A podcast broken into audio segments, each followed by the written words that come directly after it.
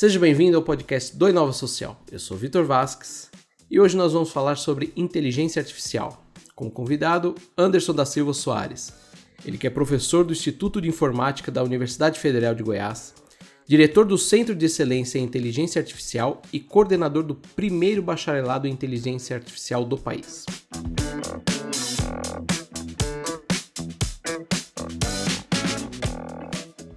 Anderson, seja bem-vindo.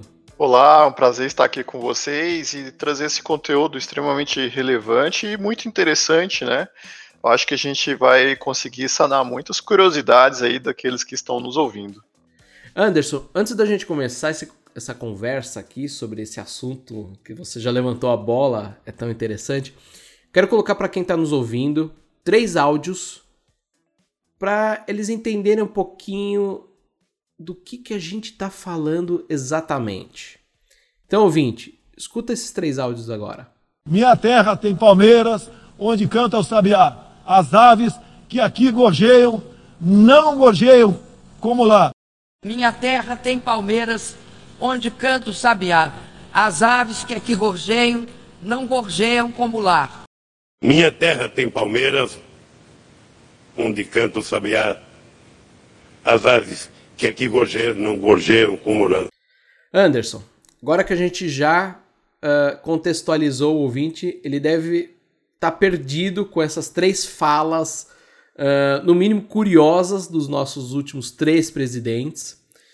Então eu queria que você começasse falando um pouquinho o que, que é o projeto Mr. Falante e qual que é o objetivo dele, já que esses áudios, na verdade, eles não existem, eles são uma produção dessa pesquisa Exatamente, tá?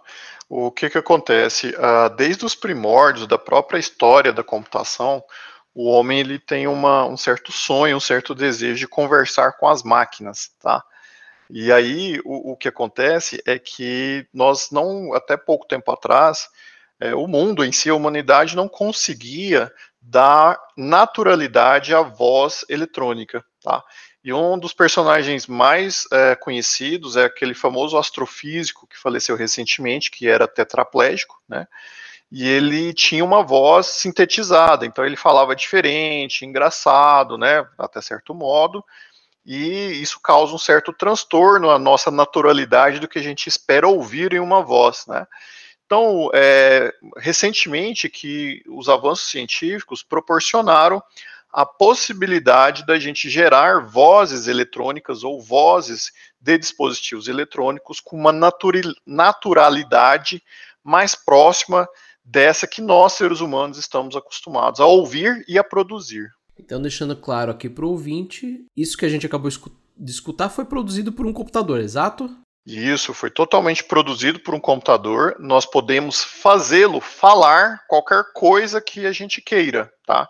Não precisa, a gente não fica limitado agora ao fato de ter uma voz gravada de alguém falando aquela frase, ok?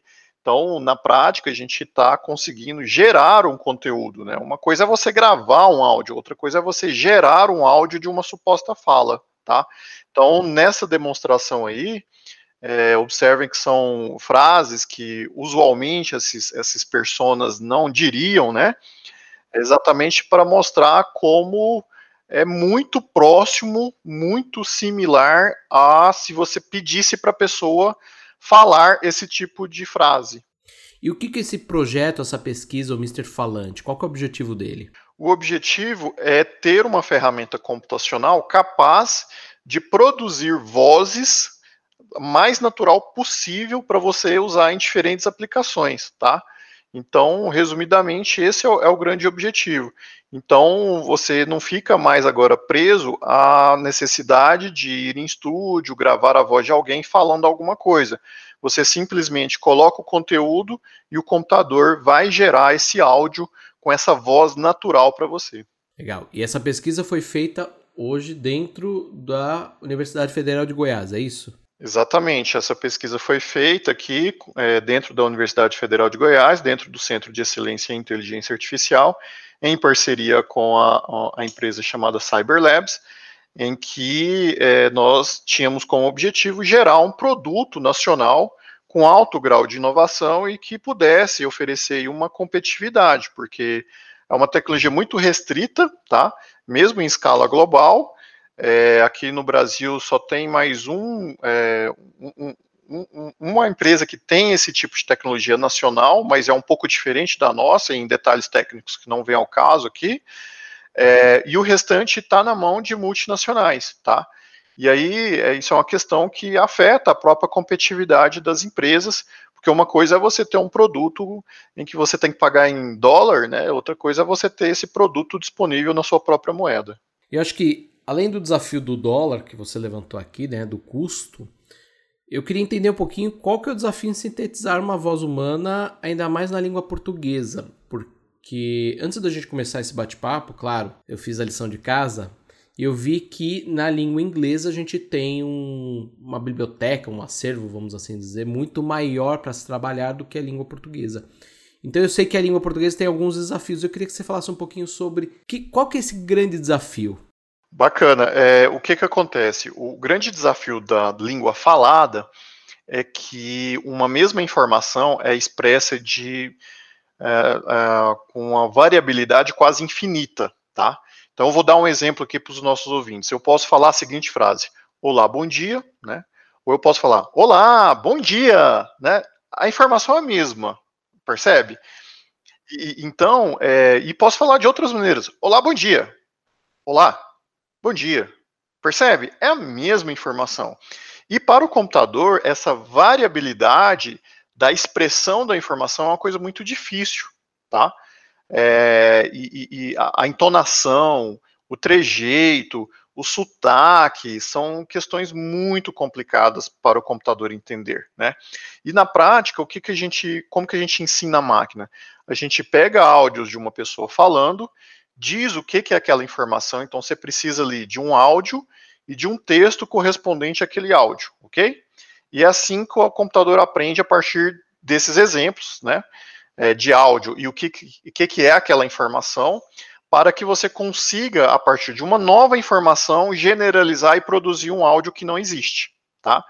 E, e, e a grande beleza da história é que a, a, a máquina, ela vai, ela, pelo menos na nossa solução aqui, ela é capaz de entender o contexto da informação para dar as entonações e pausas de uma forma automática.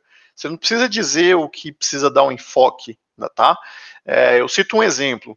Tem um vídeo institucional que nós fizemos aqui do laboratório, em que tem um trecho que a, que o, que a, a narração da história é feita pelo nosso sintetizador de voz, tá? E aí, um determinado trecho, a gente fala um conteúdo que é o seguinte: olha, a gente consegue prever a sua saúde como nenhum médico faria, tá? E a IA, ela foi capaz de de entender esse contexto, da importância dessa informação, e o áudio saiu alguma coisa assim. E eu consigo é, prever a sua saúde como nenhum médico faria. Percebe a, a, a, sutileza da inteligência por trás de, da forma de gerar informação, né? Aquele áudio, porque a IA poderia dizer assim, ah, eu consigo prever como nenhum médico faria. Então, assim, isso que tá, aí é que tá a beleza, né? Da, da inteligência artificial de fato, né? Então, isso que, que, a, que a solução faz e se propõe a fazer. Você citou aqui o físico Stephen Hawking, que tem, tinha uma voz muito característica. Uh, isso foi tema, você falou até de brincadeira nos Simpsons. Enfim, virou uma cultura pop a voz do Stephen Hawking, né? Uh, eu queria que você falasse um pouquinho qual é a importância de sintetizar a voz humana, por, exatamente para o ouvinte entender que não é simplesmente uma brincadeira. É claro que é muito engraçado a gente ver os nossos últimos presidentes falando frases uh, que talvez eles nunca falassem, e às vezes até com uma dicção até melhor do que eles. Mas eu queria que você falasse um pouquinho qual que é essa importância de sintetizar. Você me falou uma coisa muito interessante antes da gente começar a gravar. Você falou assim, Vitor, as, as aplicações são uh, a sua imaginação é o limite, né? Mas eu queria que você falasse isso uh, pro ouvinte, explicasse um pouquinho o que, que a gente já tem de aplicação, o que, que a gente pode ver num futuro próximo. Eu vou dar dois exemplos, tá? Um pouco mais, eu diria, social e o outro um pouco mais comercial. Vamos começar pelo talvez o mais social. O próprio Stephen Hawking, é, ele faleceu antes que o nosso momento tecnológico permitisse ele ter uma voz natural. E ele se tornou uma, uma persona é, bem conhecida por diferentes fatores, dentre elas tem aquela voz robotizada, né? e, e aí as pessoas, ah, que curioso, que engraçado, né? Claro, ele era conhecido por sua competência, mas boa parte das pessoas o conheciam por aquela voz engraçada, né? Então, é, e é uma voz um pouco robotizada, que claramente dá para você ver que, nossa, é um computador falando, né? O momento agora é que a gente tem essa possibilidade, por exemplo, das pessoas que perderam a voz, dela falar com naturalidade, né? Então, não vai ser mais é, a nossa, nós como seres humanos, a gente gosta de padrões. Então, a gente gosta de áudios, de vozes do que a gente chama de natural, né? Então, alguém falando de uma forma robotizada soa um pouco estranho para nós, mesmo que a gente tolere bem isso. Então, a possibilidade agora é que, de fato, a pessoa possa ter uma voz natural, tá? E mais do que isso, né? A gente pode dar qualquer voz para ela. O que é muito interessante. É muito interessante, né? E é, eu espero que ainda esse ano a gente vai divulgar algumas novidades em que a gente vai conseguir fazer o vídeo com o áudio, tá? Isso é uma notícia super quente que eu estou adiantando aqui. É, e aí o que, que, acontece? A gente pode pensar em coisas, sabe aquele filme, os filmes do Superman, que o Superman ele conversava com o pai dele falecido? Uhum, a, gente está viabilizando isso, entendeu? É, se, se porventura uma pessoa é, perdeu um parente e, e você tem alguns minutos do áudio tá, desse parente, você pode agora, literalmente, ouvir novamente é, conteúdos com a voz dessa pessoa falecida. Isso é uma questão forte, né? Uhum. É, e que acho que a gente agora vai começar a pensar em possíveis consequências disso. Então, sei lá, será que isso ajuda em possíveis traumas? Não sei, possivelmente. Como, né? Ok, é, pensando um pouco mais do lado comercial, né, é, hoje é, nós temos um, uma disseminação muito grande dos chamados chatbots, tá? que são interfaces conversacionais predominantemente de texto ou de menu, tipo, aperte um para, aperte dois para, né? E só que eu faço a seguinte provocação para os nossos ouvintes. Qual é a interface conversacional mais natural para o ser humano? Não é o texto, é a voz. A gente gosta mais de falar e de ouvir, né, do que escrever. E mesmo o leitor mais assíduo de livros, ele trafega mais informações de forma sonora, ok? Então, é, nesse contexto, nós podemos pensar em diversas aplicações em que a gente está falando agora, literalmente assim, por exemplo, de um assistente pessoal que você conversa com ele, de uma secretária que faz o seu atendimento, e um dia a gente vai olhar para trás e pensar assim: nossa, antigamente a gente conversava por texto, por robô, que ridículo, hahaha, né? e a gente está adentrando a era que você não vai mais apertar um botão do seu micro-ondas ou da sua geladeira. Você vai dizer assim: geladeira, desce uma gelada aí pra gente. certo? Então, é, observe que ah, Anderson, mas pô, você vai ficar com preguiça de abrir a geladeira. Assim, gente, nem tudo que. Não quer dizer que uh, se a gente acostumou a fazer uma coisa de um jeito, que ela seja natural. E eu vou dar um exemplo para vocês. É, quando começou, eu tenho, eu estou com 36 anos, né? Eu tô, tô, próximo mês eu vou fazer 37. E então eu né, tô aí, chegando na meia idade, né? É, quando começou os smartphones com o negócio de toque, né? De você arrastar com o dedinho, eu olhei para aquilo assim, ah, mas que estranho, certo? E aí, a minha filha, que nasceu nat digital, ela não é que nem eu, que é convertido ao digital, ela olha para o teclado e diz que coisa estranha, ela olha para o menu e fala que coisa estranha, porque ela, ela literalmente ela acha muito mais natural ou arrastar o dedinho numa tela touchscreen, né? ou conversar, porque ela chega lá no, no tablet dela e fala assim: YouTube, o que é isso? Sim, é bem Entende? diferente. ela bem diferente. Ela olha assim, mas pai, você vai lá e digita, mas por que se você pode só falar? Isso é um exemplo bem interessante porque eu tenho uma televisão que ela aceita você falar pelo controle remoto, né? E toda vez que eu vou buscar uma algo no YouTube, eu fico lá digitando, brigando, sabe? E, sendo que eu poderia apertar o botão e falar. Isso, exato. Por quê? Por causa do hábito. Exato. Você, assim como eu, a gente é dessa geração que aprendeu que supostamente é mais fácil digitar. Uhum. Não, e tem uma questão que você levantou, você falou da preguiça, ah, você vai ficar com preguiça de abrir a geladeira, mas tem um ponto também que a gente tem que levar em consideração da acessibilidade. Tem gente que tem dificuldade uh, em locomoção, tem, enfim, pode ter a ausência de um membro, então a gente facilita o mundo para todas as pessoas, né? Sim, exatamente, todas as pessoas. A tecnologia, ela, ela é uma ferramenta, né? Ela é uma ferramenta para resolver algum problema. E, e, a inteligência artificial, ela é uma tecnologia de propósito geral. Ela não termina em si mesmo, né? Então, por isso que eu digo que o céu é o limite, a criatividade é o limite do que fazer com essas tecnologias. E olha que a gente está falando aqui de uma, né? Então, é, são várias possibilidades que a gente tem aí para vários problemas. Anderson, sintetizar voz nesse nível que a gente viu agora há pouco, ele acaba gerando outros desafios e um deles é, são os deepfakes.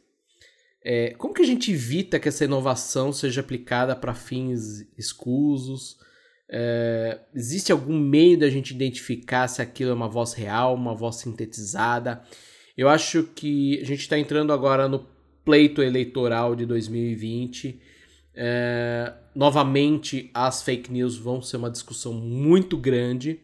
E eu acredito que a maioria dos ouvintes, quando, quando ouvem né, o, o nosso áudio inicial ali dos três últimos presidentes, eu acredito que a primeira coisa que vem à mente é: mas o que garante que o que o A, o que o B, o que o C falou é, numa entrevista tenha sido exatamente ele?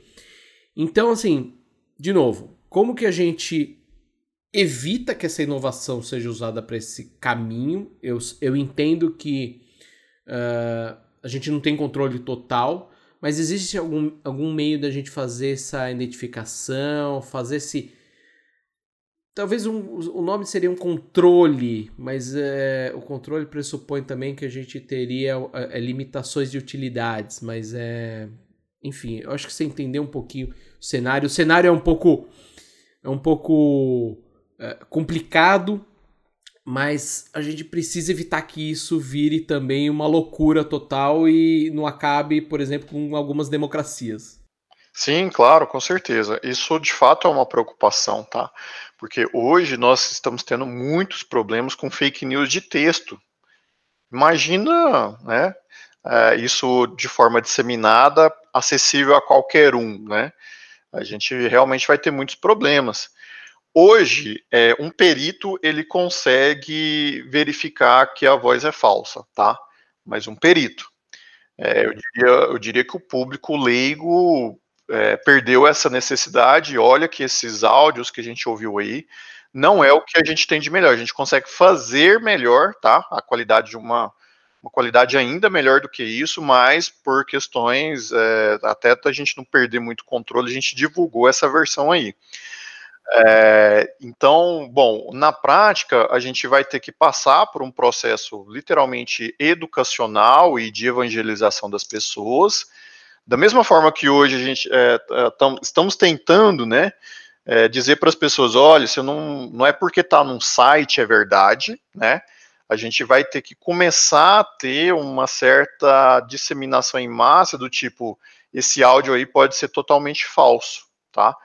E como qualquer ferramenta, assim como uma pessoa pode pegar um computador e usar para hackear a sua conta bancária e coisas é, ruins, né? também vai ter esse viés. Né?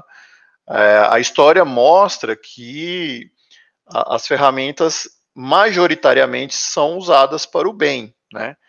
Mesmo os avanços tecnológicos provocados por guerras, eles acabaram tendo efeitos positivos na sociedade no, no avanço de, de, problemas que estavam estagnados há algum tempo, tá? É, claro que é um caminho muito mais doloroso que a gente não deseja, mas o fato é que é, a gente só tem que tomar cuidado para não cercear os progressos como uma pré-punição. Entende o que eu quero dizer? Né? E, e aí a gente buscar é, formas e legislação para punir quem faz um mau uso das tecnologias.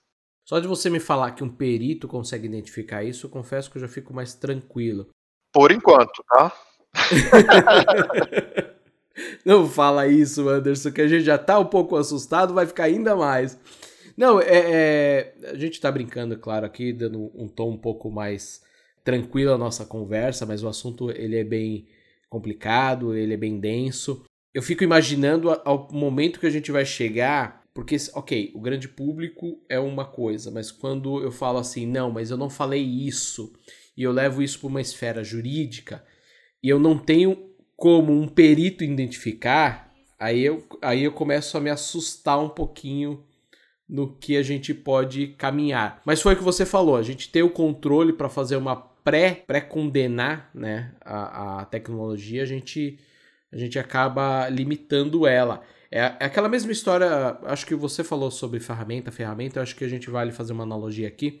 A gente tem o um martelo, o martelo é uma ferramenta. Ela pode pregar um, um prego, né, na parede, ele pode ser usado como uma, uma arma para assassinar uma pessoa. A gente não pode pressupor que ele vai ser usado só para assassinar e falar assim, não, o martelo está proibido, né? Exatamente. É, é, é, eu acho que esse exemplo que você deu ilustra bem isso, né? Dessa, dessa múltipla faceta, né?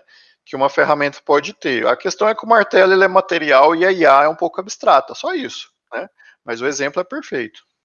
Já que a gente está falando aqui um pouco de futuro, falamos aqui dos peritos não identificando mais a, a, a diferença, eu quero ir para o finalzinho da nossa conversa, jogar uma, uma pergunta aqui para você concluir.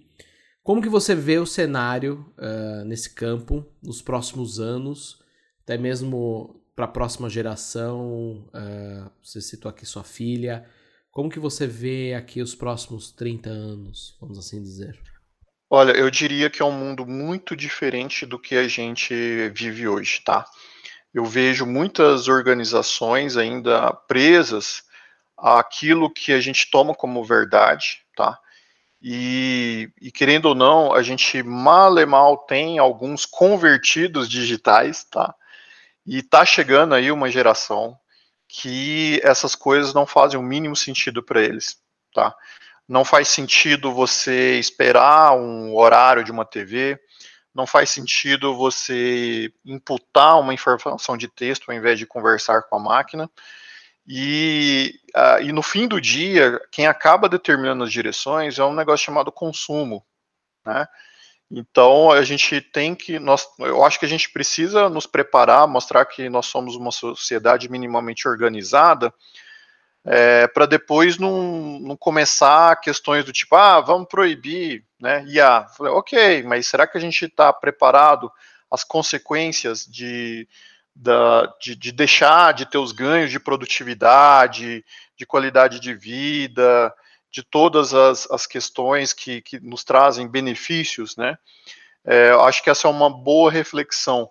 E a gente tem que entender que é, que essa geração nova está chegando ainda, né, no, como mercado consumidor, e que isso vai é, impactar de uma forma muito drástica, eu diria, as nossas relações, inclusive sociais, tá? É, isso é um ponto extremamente relevante que a gente, nós, acho que a gente precisa ficar atento a isso, né, de, de, do que vai acontecer para os próximos anos e está na porta, tá? A questão é eu como cientista, eu vejo acontecer primeiro, né? É, e, e, coisas que possivelmente vão entrar em mercado ou chegar na vida das pessoas daqui a 10 anos, possivelmente. E eu nunca vi, tá? Eu, eu atuo com ciência, é, apesar de ter 37 anos, mas eu estou nessa, nessa jornada de forma intensa há uns 15 pelo menos.